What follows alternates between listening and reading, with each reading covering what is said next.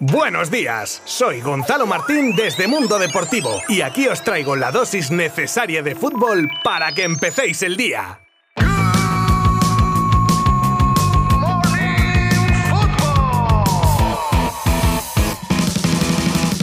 Buenas a todas y todos. Parece que el mini culebrón Xavi Hernández está llegando a su fin. Es más, se presume que la resolución del fichaje será mañana mismo, ya que hoy tendrán una última reunión, Juste y Alemani, con el jeque del Al-Sad. Y en caso de tampoco llegar a un acuerdo, el Fútbol Club Barcelona acabaría pagando la cláusula de rescisión del de Terrassa. Aunque desde Barcelona están convencidos de que eso no llegará a tener que suceder, pero los jeques eh, ya se sabe que siempre tienen la última palabra y esta última palabra la expresará tras su última reunión del día con el propio Xavi, dada la excelente relación entre Xavi y el Altani y que este le dio su palabra de dejarlo marchar al Barça, todo debería llegar a buen puerto y estamos más cerca que lejos de averiguarlo.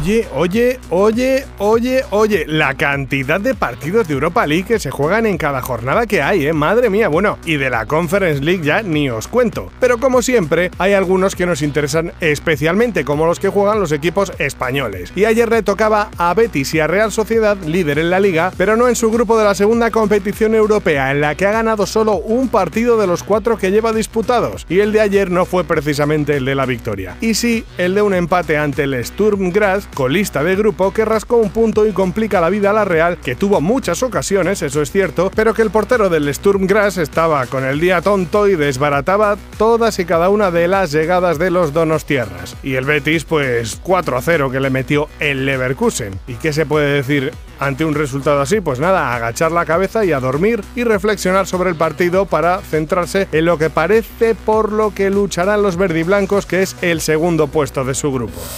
Vamos para allá, que empiezo. Cuatro meses, un mes, una semana, tres semanas, un mes, un mes y medio, cinco semanas, otro mes, diez meses, tres semanas, cuatro meses y tres semanas. Y no son precisamente mis vacaciones en los últimos, bueno, en, siendo tanto tiempo, en los últimos 30 años. ¿Qué va, qué va? Son los periodos que ha estado lesionado Ousmane Dembélé desde que llegara a Barcelona en 2017. Cuando está bien es un jugador desequilibrante y diferenciador, pero para eso tiene que estar bien. Y después del partido del otro día en el que decíamos lo mucho que había aportado en los minutos que jugó y lo que podía ser en este Barça, pues otra lesión, esta vez una elongación en la pierna izquierda, lo mantendrá fuera tres semanitas y luego otra vez proceso de puesta a punto y a rezar a ver lo que dura estando sano. El Real Madrid pedirá a sus socios compromisarios que autoricen un endeudamiento en la construcción del nuevo Bernabéu para financiar obras no concluidas inicialmente en la remodelación. La inversión acumulada a 30 de junio era de unos 280 millones de euros, menos de la mitad de los 575 millones del préstamo solicitado para financiar las obras.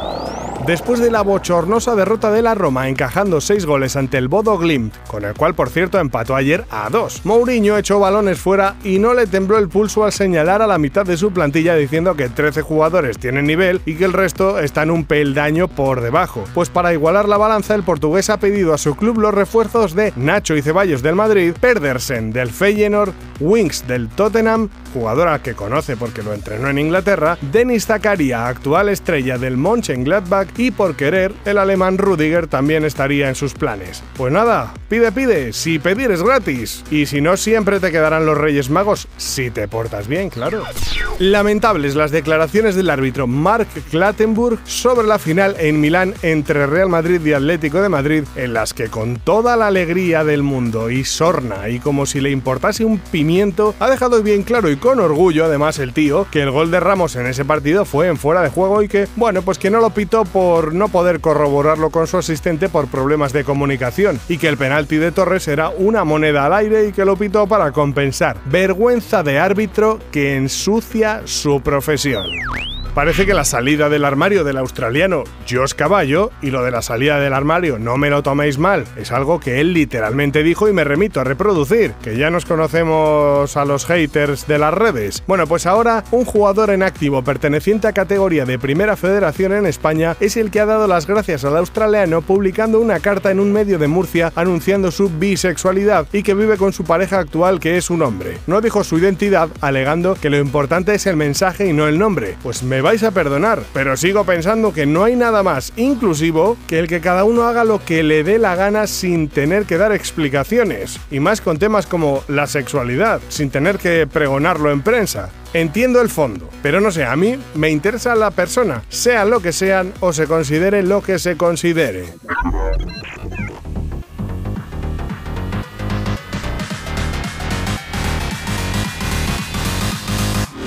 Y hasta aquí el podcast de hoy, y con unas ganas horribles de que llegue el lunes para poder contaros lo más interesante del fin de semana y todas las novedades que se puedan dar en el mundo del fútbol. Venga, vamos a ser sinceros, para contaros la llegada de Xavi a Barcelona, ¿para qué nos vamos a engañar? Ay, bueno, y los resultados de los partidos también.